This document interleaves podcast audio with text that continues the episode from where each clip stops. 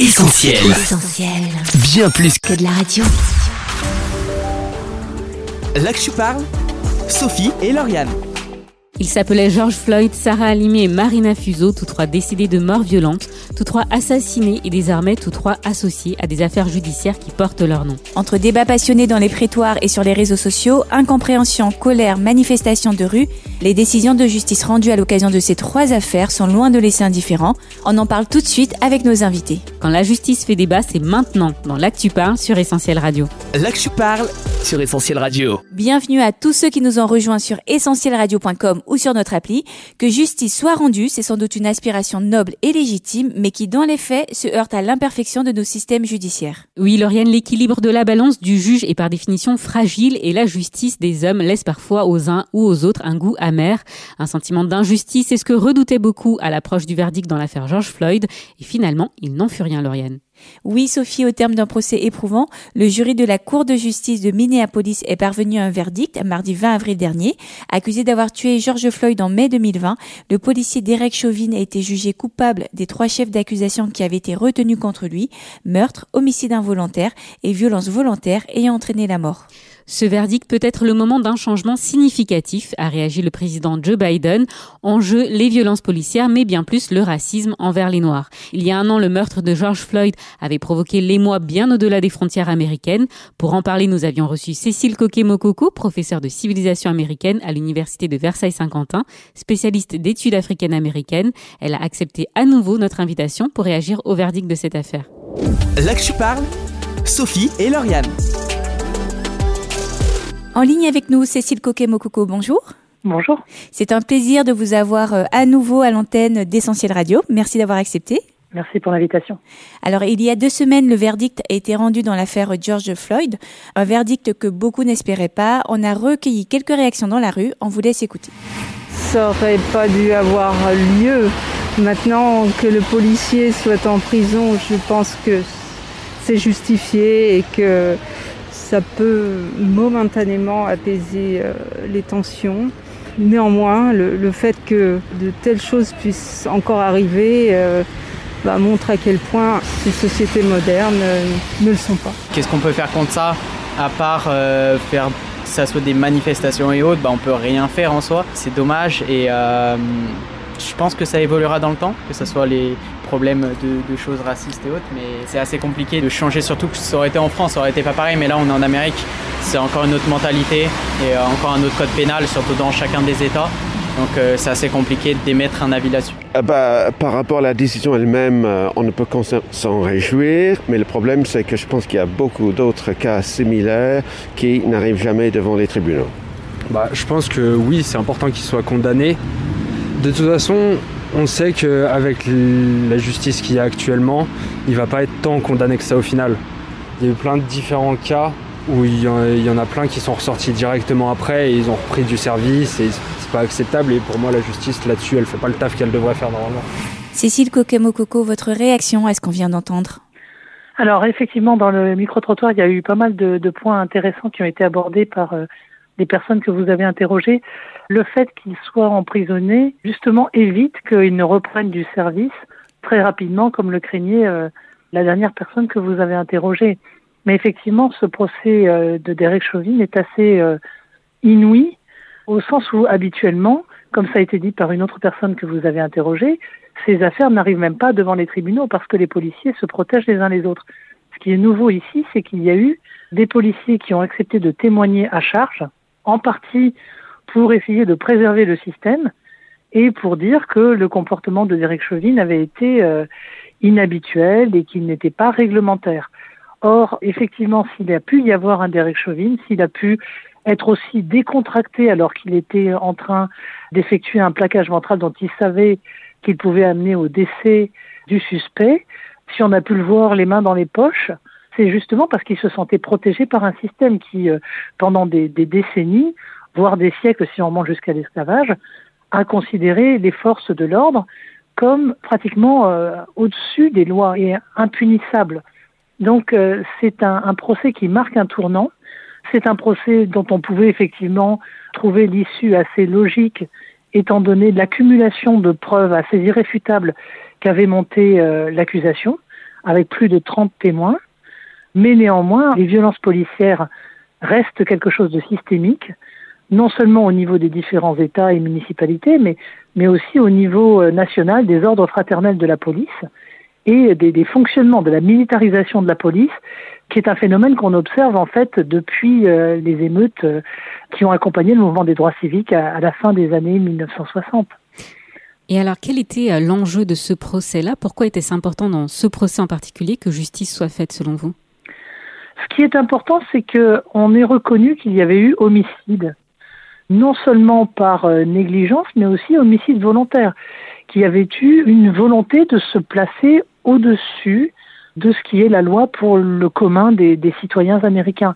Et euh, à ce titre-là, les, les, témoignages des passants qui ont interpellé Derek Chauvin en lui disant mais vous voyez bien qu'il ne bouge plus, appelez les secours, faites quelque chose, arrêtez de arrêtez de vous tenir sur sa nuque de cette façon-là, ont posé une question profondément philosophique qui est celle de la responsabilité des passants. On parle souvent de notre impassibilité, de notre indifférence au, au sort de ceux qui euh, subissent des violences euh, dans la rue. Et on voit bien ici que, que ça n'a pas été le cas. Une société très individualiste, certes, euh, est observable dans la société nord-américaine, mais on a bien vu, et c'est quelque chose vers lequel on avance dans cette réflexion qui suit le procès d'Eric Chauvin, on a vu qu'il pouvait être du ressort de la responsabilité de chaque citoyen de prévenir un acte de violence policière qui va au-delà de la bavure et qui peut amener jusqu'à l'homicide. Et maintenant, les policiers vont être sollicités pour intervenir beaucoup plus directement que ce qu'ont fait les coéquipiers de Derek Chauvin, et ça, on va le voir lors du procès de ses coéquipiers en août, pour les rendre responsables de non-assistance à, en l'occurrence, suspect en danger. Cécile Coquet-Mococo, vous avez parlé de tournant dans l'histoire. C'est en effet ce qu'a laissé entendre l'avocat de la famille Floyd.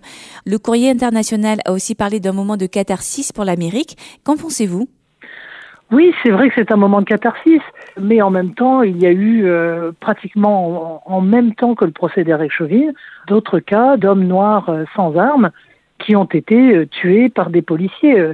Le cas le, le, plus frappant étant celui de Dante Wright, le jeune homme qui a été tué par une policière qui, paraît-il, a confondu son taser avec euh, avec une arme à feu. Donc euh, effectivement, il y a un risque de voir ce procédé avec Chauvin être un petit peu euh, l'arbre qui cache la forêt, si vous voulez.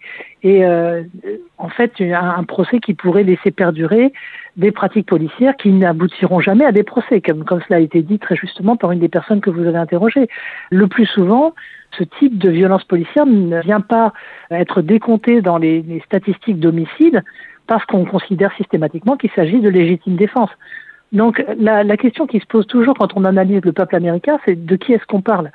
Est-ce qu'on parle aussi de ceux qui sont euh, vus le plus souvent comme des criminels en puissance en, vertu de leur seule couleur de peau et ou des quartiers où ils habitent, sachant que la ségrégation résidentielle reste quand même un facteur très structurant de cette société. Vous habitez un quartier en fonction de vos origines, en fonction souvent de votre couleur de peau. Et moi, quand je vais là-bas, je demande où est-ce qu'on peut habiter, où est-ce qu'il est prévu qu'on habite, étant donné que euh, on n'est pas une famille blanche. Vous avez évoqué euh, tout à l'heure plusieurs euh, affaires similaires. La plus frappante, c'est peut-être celle qui s'est passée le jour même où le jury s'est retiré pour euh, délibérer dans l'affaire George Floyd. Un jeune homme d'origine hispanique a été maintenu au sol pendant plus de cinq minutes par un policier et il en est mort. Est-ce qu'on peut espérer, malgré ce que vous avez pu nous dire, mais est-ce qu'on peut espérer que la condamnation de Derek Chauvin amène des changements dans le pays? Il va falloir qu'il y ait une volonté politique à tous les échelons. Et effectivement, comme il a été bien compris par vos auditeurs, il y a un code pénal et euh, un ensemble de lois qui dépend euh, d'un État, qui varie d'un État à l'autre, et qui dépend de la volonté des législateurs de chaque État.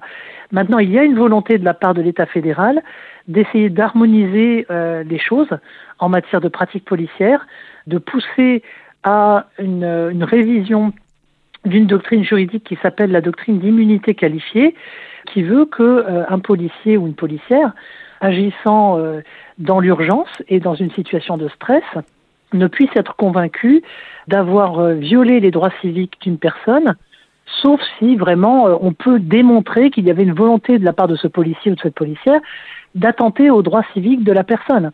Donc c'est ce qui a amené la plupart des l'immense majorité des, des cas de, de violence policière à être toujours considéré comme de la légitime défense, y compris dans les situations les, les plus euh, incroyable au sens propre du terme, avec une personne menottée au sol dans l'incapacité d'agresser des policiers ou de, de, présenter une menace immédiate.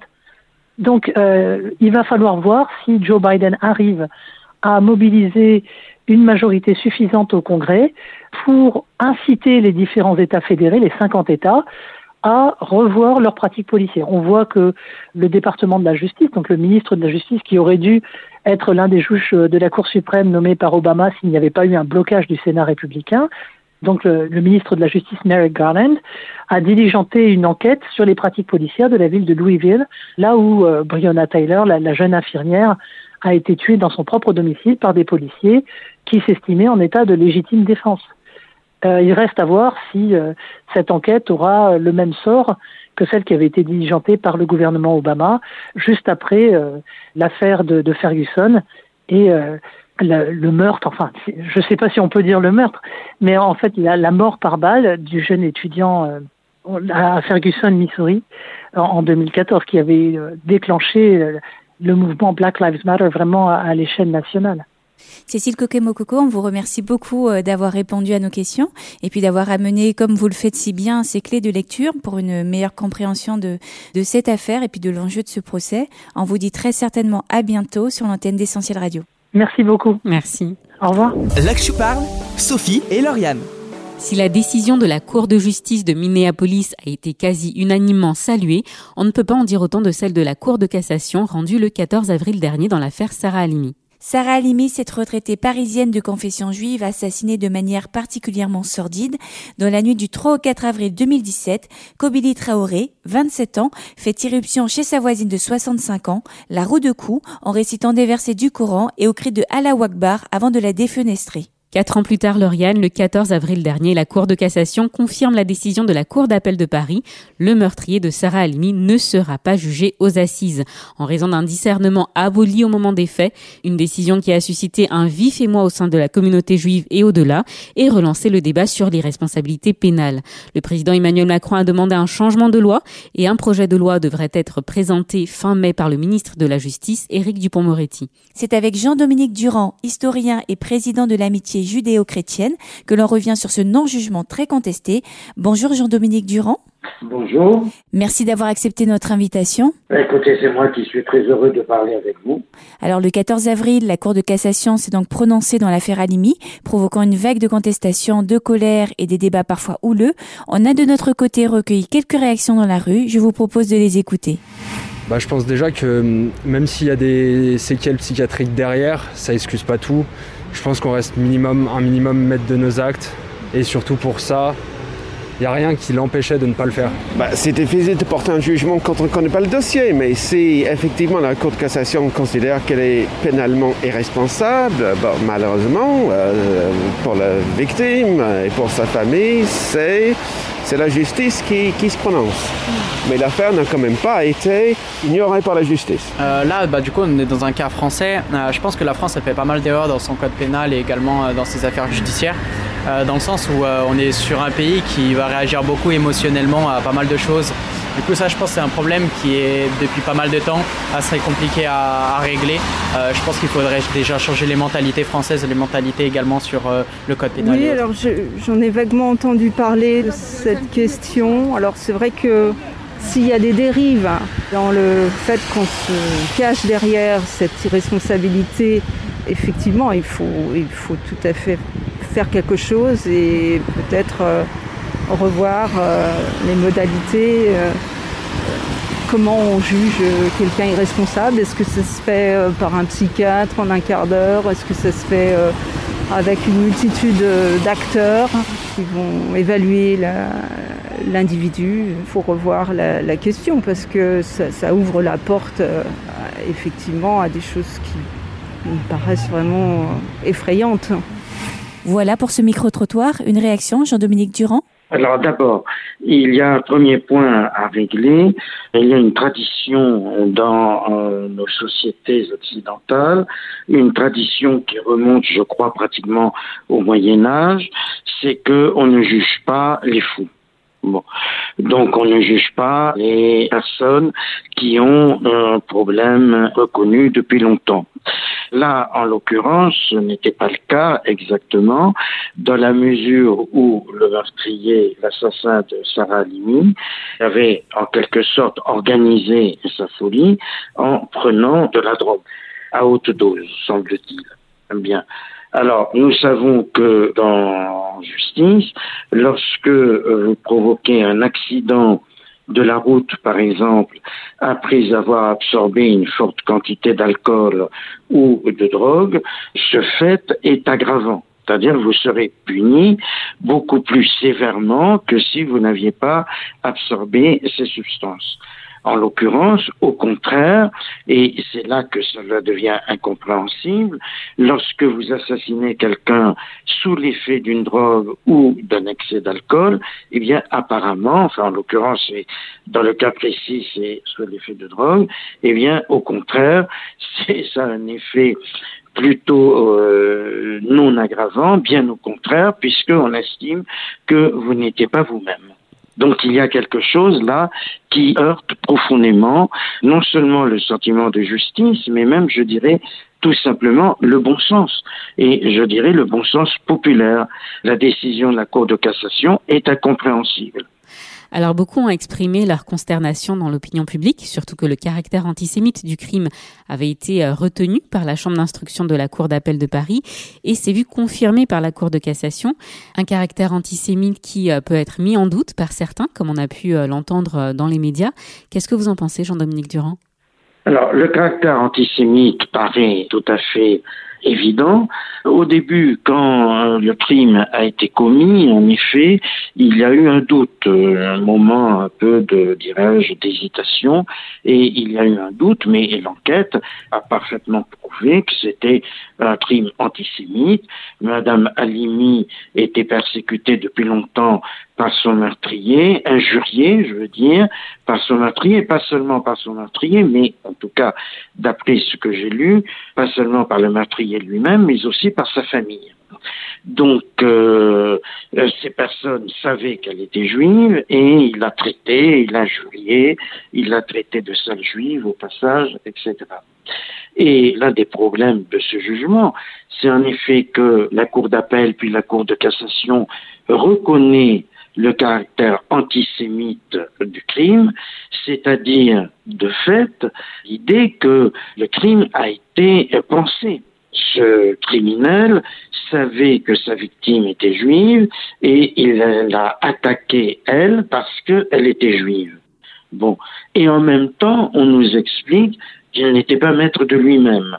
Bon, moi, personnellement, là encore, je ne suis pas juriste personnellement, je me place au, au, niveau du citoyen lambda, il y a quelque chose là qui ne colle pas. On ne peut pas dire que c'était un crime antisémite, donc réfléchi, pensé, où le criminel a choisi sa victime parce qu'elle était juive, et en même temps dire qu'il n'était pas maître de ses décisions et, et de ce qu'il faisait. Et selon vous, Jean-Dominique Durand, qu'est-ce que cette décision dit de notre perception de l'antisémitisme? En France Eh d'abord, une première constatation, c'est que malheureusement, on tue en France euh, des juifs euh, parce qu'ils sont juifs. Hein. On a eu euh, l'affaire Ilan Halimi il y a de nombreuses années.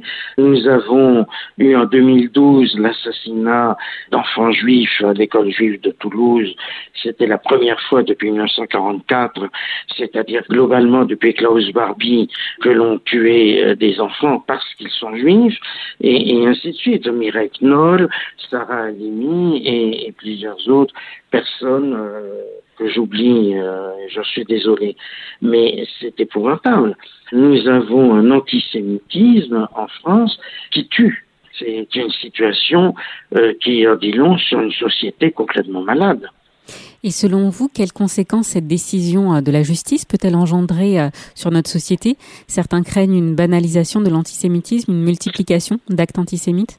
Alors, la banalisation de l'antisémitisme, nous l'avons déjà, à travers les préjugés, à travers les injures, à travers, je dirais, une peur quasi au quotidien que nos euh, compatriotes juifs, euh, que les Français juifs éprouvent. Il y a euh, des établissements scolaires publics qui ne peuvent plus accueillir d'enfants juifs en toute sécurité. C'est absolument invraisemblable. Nous avons des juifs, des citoyens français juifs qui sont obligés de déménager parce que, ben, comme Sarah Halimi, dans certains immeubles, ils sont injuriés, ils sont insultés, on leur casse leur boîte aux lettres, etc. Donc nous avons un antisémitisme qui s'est développé, qui a changé de nature. Il n'est pas seulement l'antisémitisme, l'antijudaïsme, je dirais historique, euh, où l'on accuse les, juifs de toutes sortes de, de, préjugés, mais nous avons affaire à un antisémitisme peut-être encore plus violent, encore plus radical, qui est lié au conflit du Moyen-Orient, certainement, et qui est porté par un islamisme radical. L'assassin de Sarah Halimi fréquentait une mosquée euh, salafiste, semble-t-il, et on est là dans l'islam radical. Alors, Monsieur Durand revient sur cette question de l'irresponsabilité pénale dont on parlait tout à l'heure. Emmanuel Macron a demandé un changement de loi. Est-ce que c'est une bonne nouvelle selon vous? Ah, certainement.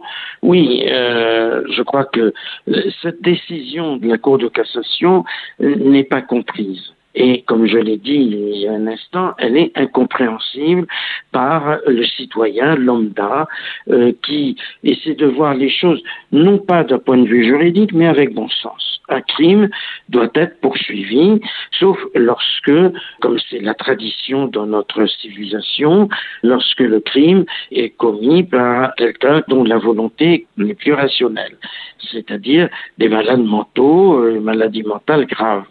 Là, ce n'est pas exactement le cas. Nous avons un individu qui a assassiné quelqu'un après avoir pris de la drogue. Bon, donc euh, euh, que sa volonté et que son discernement ait été affaibli par euh, cette consommation de drogue, je veux bien le croire, mais il a décidé lui-même de prendre de la drogue.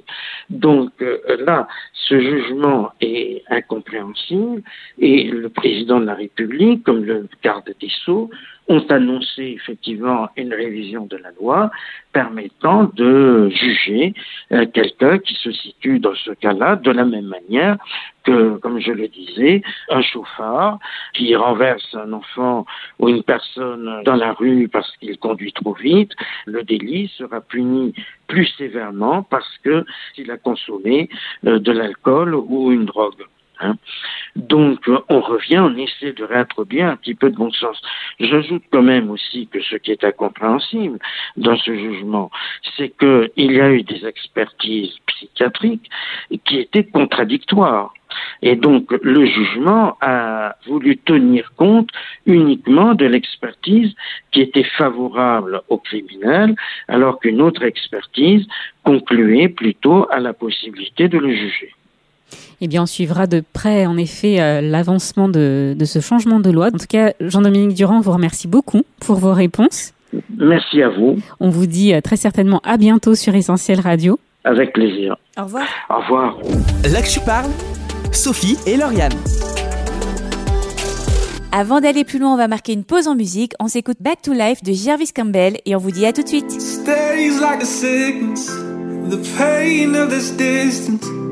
From the love I've known. Dry as a desert, though I try to be better. Là que tu parles, Sophie et Lauriane. Vous êtes dans l'Actu Parle sur Essentiel Radio. Que justice soit faite, c'est le thème de notre émission aujourd'hui avec les décisions judiciaires qui ont fait grand bruit. Le professeur Cécile Coquet-Mococo et l'historien Jean-Dominique Durand étaient en première partie avec nous pour nous parler respectivement de l'affaire George Floyd et celle de Sarah Halimi. On retrouve tout de suite notre dernière invitée pour la suite et fin essentielle de ce dossier. L'Actu Parle, Sophie et Lauriane. L'affaire Sarah Halimi a fait ressurgir d'autres affaires comme celle liée au meurtre de Marina Fuso. En octobre 2017, cette éducatrice spécialisée de 39 ans qui exerce à Poitiers dans un foyer pour jeunes mères succombe au coup de couteau porté par une résidente et comme dans l'affaire Halimi, la meurtrière sera déclarée irresponsable pénalement. De quoi réveiller des souvenirs douloureux et un sentiment d'injustice pour les parents et la famille de Marina et c'est son frère qu'on accueille tout de suite par téléphone. Aurélien Fuso, bonjour. Bonjour Sophie et Lauriane. Vous êtes pasteur, vous exercez actuellement en Martinique. Merci d'avoir accepté de répondre à nos questions. Alors, en l'absence de décision et face au sentiment d'injustice ressenti par les familles, comment faire son deuil? Quelle réaction quand justice n'est pas rendue? On écoute quelques réactions recueillies dans la rue. Eh bien, quand on a un sentiment d'injustice, cela veut dire que le deuil doit être difficile, voire impossible à faire. Parce qu'on aura toujours cette idée derrière la tête qu'il y a eu une responsabilité qui n'a pas été reconnue. Il me semble que tous ces procès euh, sont extrêmement lourds à, porter. Il s'avère que parfois, euh, on ne va pas aller dans un procès, un deuxième procès, parce que le processus en lui-même est, tellement douloureux que peut-être euh, il faut refermer la, porte. Ce processus de recherche de justice vient interférer avec sa propre santé. ce processus devient menaçant à ce moment-là, j'imagine que beaucoup de personnes peut-être décident de se préserver et de, ne pas aller plus loin. Après, il reste euh, l'information, il reste les journalistes, il reste des traces euh, malgré tout de ces dossiers euh, dans l'histoire et qui sont peut-être réouverts ou rediscutés plus tard dans un climat plus distant. Le plus important, je pense que c'est s'entourer de pas mal de personnes et quand on n'arrive pas justement à contrôler nos émotions, mais également à avoir un, jugement sur euh, l'affaire et avoir un recul et peut-être faire son deuil sur certaines choses, c'est assez compliqué. Donc euh, ouais, le conseil, ça serait vraiment de passer outre tout ça, parce que si on arrive à rester au plus bas et se dire que euh, remettre la faute sur plein de personnes, on n'y arrivera jamais et malheureusement on ne peut pas aller en l'encontre de tout ça. Aurélien Fuseau, on imagine la douleur de perdre un être cher. Comment avez-vous vécu, vous et votre famille, le verdict ou plutôt l'absence de verdict? Cette absence de verdict, euh, en fin de compte, est arrivée, euh, je dirais, des années après. Vous le savez certainement, euh, la justice, pour qu'elle soit rendue, met un certain temps dans notre pays, le temps de pouvoir recueillir un petit peu tous les témoignages, de pouvoir recueillir toutes les informations nécessaires. Donc ça a mis du temps. Et c'est sûr qu'au début de ce processus judiciaire, on était convaincu que, entre guillemets, justice serait rendue et euh, que euh, la dame qui a donc euh, assassiné ma sœur sur son lieu de travail, ma sœur était éducatrice spécialisée dans un foyer pour femmes et enfants, et elle s'occupait d'accueillir des jeunes femmes, la plupart du temps mamans, qui arrivaient pour la plupart de pays africains où elles avaient été dans leur histoire donc violées, on les avait obligées à se prostituer, etc. Donc c'était des jeunes femmes qui étaient psychologiquement euh, brisées. Et lorsque euh, ma sœur euh, donc les accueillit, c'était tout un travail de, reconstruction qu'elle entamait avec elle. Et donc c'est une de ces jeunes femmes qui a donc tué ma sœur sur son lieu de travail. Donc au début, bien entendu, on s'attend à ce que justice soit faite. la justice est longue, lente, et au fur et à mesure, on a compris que le vent tournait et que cette personne serait reconnue comme étant irresponsable pénalement puisque reconnu comme euh, schizophrène.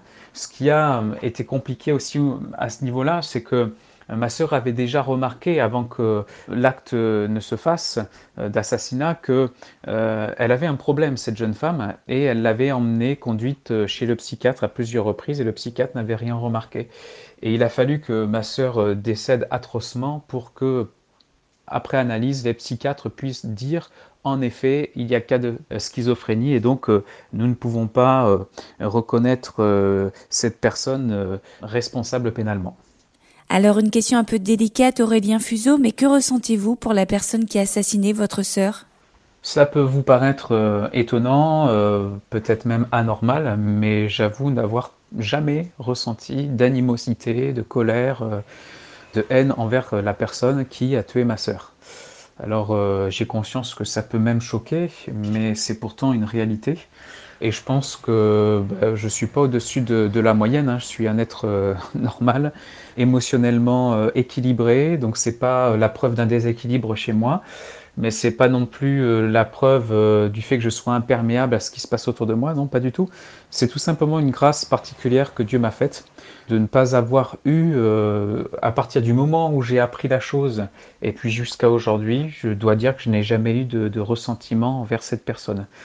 Voilà, donc là c'est mon témoignage, un témoignage bah, d'un Dieu de grâce qui a opéré une œuvre très profonde en moi et qui m'a permis de passer euh, cette épreuve euh, au niveau euh, de cette injustice, ben, je n'ai pas ressenti de haine et d'amertume envers, envers cette personne. Maintenant, ce que j'ai fait, c'est que j'ai prié voilà, pour cette personne afin que Dieu la touche et se révèle à son cœur la prière pour le coupable, un acte qui interpelle en tout cas Aurélien Fuseau. Alors qu'en est-il de la reconstruction? Euh, Les victimes sont souvent aidées dans leur deuil lorsque euh, la justice est de leur côté, mais comment se relever d'une telle épreuve quand euh, la justice ne condamne pas l'auteur des faits?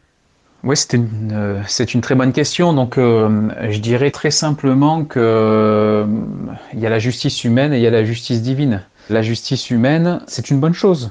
Elle a ses qualités, elle a aussi ses failles.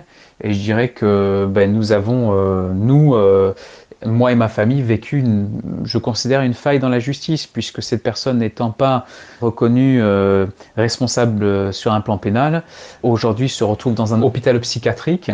Je me souviens même que lorsque nous sommes passés au tribunal, elle était présente.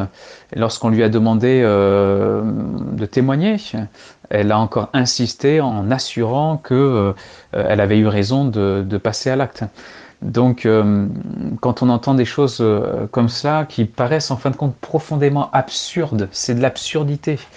Bon, on se dit qu'il y a de la folie, mais maintenant, euh, bon, c'est quelque chose qui est bouleversant. Il y a la justice humaine, mais il y a la justice de Dieu. Et pour ma part, je sais que le Dieu que je connais est un Dieu de grâce, un Dieu qui m'a aimé. Et je sais que la perfection, euh, bah, c'est pour le ciel. Et c'est vraiment, en fin de compte, mon espérance en tant que chrétien. Aurélien Fuseau, on approche de la fin de cette interview, mais avant, quel conseil donneriez-vous à une personne qui ne comprend pas, qui éprouve peut-être de la colère face à une non-condamnation dans un cas comme celui qu'on évoque, mais plus largement face à des injustices que l'on peut tous un jour ou l'autre vivre? Je dirais que de toute façon, l'injustice, on en a vécu tous et on en vivra encore demain. D'où l'importance euh, bah, de le savoir et de savoir aussi ce que ça produit en nous. Et la première réaction face à l'injustice, c'est la colère, parce que on est face à parfois de l'absurdité, on est face à des choses qui sont ignobles, à des choses parfois même au-delà de ce que l'on pouvait euh, penser ou imaginer, de par la violence, de par la haine, de par euh, les atrocités. La colère, elle est humaine, elle est normale. Et pour ma part, euh, bah, c'est ce que j'ai ressenti. D'ailleurs, euh, il faudrait qu'on puisse parler un petit peu du deuil. Vous savez, euh, le deuil, on le sait, hein, il y a plusieurs étapes dans le deuil. La première, très souvent, bah, c'est le déni à cause du choc. Une personne est choquée face à, à, la nouvelle que, par exemple, un être cher est parti. Et puis ensuite, la deuxième étape, c'est que quand on commence vraiment à prendre conscience que c'est vrai, eh bien, euh, très souvent, c'est l'expression de la colère face justement à l'injustice. Et parce qu'on est désemparé et parce qu'on n'a pas de solution et on se sent tellement euh, fragile et impuissant dans notre humanité face à la perte de l'être aimé. Donc ça a été mon cas. Donc oui, euh, il y a eu l'expression de la colère. Mon conseil, c'est de ne pas la refouler, mais c'est de savoir l'exprimer. Pourquoi? Parce que si on ne sait pas exprimer sa colère, on ne fera pas son deuil. Et il est normal de l'exprimer. Alors, euh, bien entendu, ben, dans la mesure du possible, ce serait de pouvoir l'exprimer euh, en la gérant, mais sachant que lorsqu'on passe par un deuil, et surtout par une, vous le disiez, une injustice, il est parfois très très compliqué de la gérer. Cependant, il faut l'exprimer, et je dirais qu'il y a un temps pour tout, il y a un temps pour exprimer la colère, et puis ensuite il y a un temps pour commencer, et c'est d'ailleurs le processus du deuil, à guérir.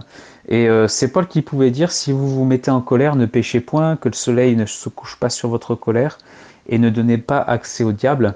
Je veux simplement relever dans ce passage que l'apôtre Paul était simplement en train de dire que il faut apprendre à, à gérer euh, la colère dans ce sens que le temps peut être notre allié comme il peut être notre ennemi.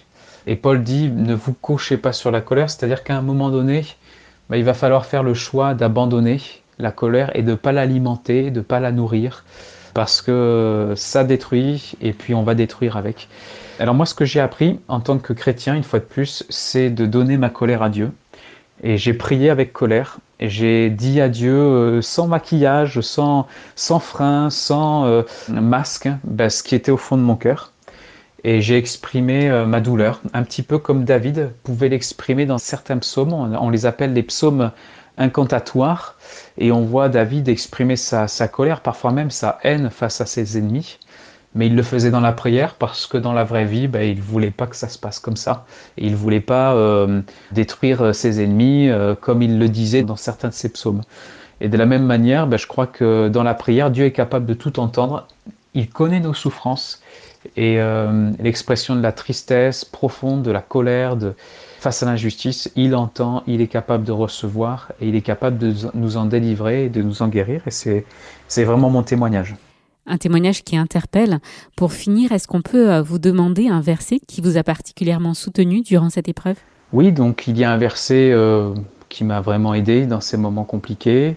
Un verset connu, c'est Romains 8, verset 28. Nous savons du reste que toute chose concourt au bien de ceux qui aiment Dieu, de ceux qui sont appelés selon son dessein. C'est sur ces mots d'encouragement qu'on va clôturer l'interview. Aurélien Fuson, on vous remercie pour votre témoignage qui sera utile pour beaucoup. On vous souhaite une bonne continuation et peut-être à bientôt sur Essentiel Radio. Au revoir. Là que tu parles, Sophie et Lauriane. L'actu parle, c'est fini pour aujourd'hui. Retrouvez cette émission en podcast sur essentielradio.com, sur notre appli, ainsi que sur les principales plateformes de streaming comme Spotify ou Deezer. Rendez-vous également sur les réseaux sociaux Facebook et Instagram pour commenter et partager cette émission et n'hésitez pas à faire entendre votre voix sur WhatsApp au 07 87 250 777. On remercie Irène qui nous a aidé à préparer cette émission ainsi que Mathieu à la technique. On vous dit à la semaine prochaine et en attendant, bonne écoute sur Essentiel. Salut Salut Tu parles, Sophie et Lauriane. On retrouve, tous nos programmes sur essentielradio.com.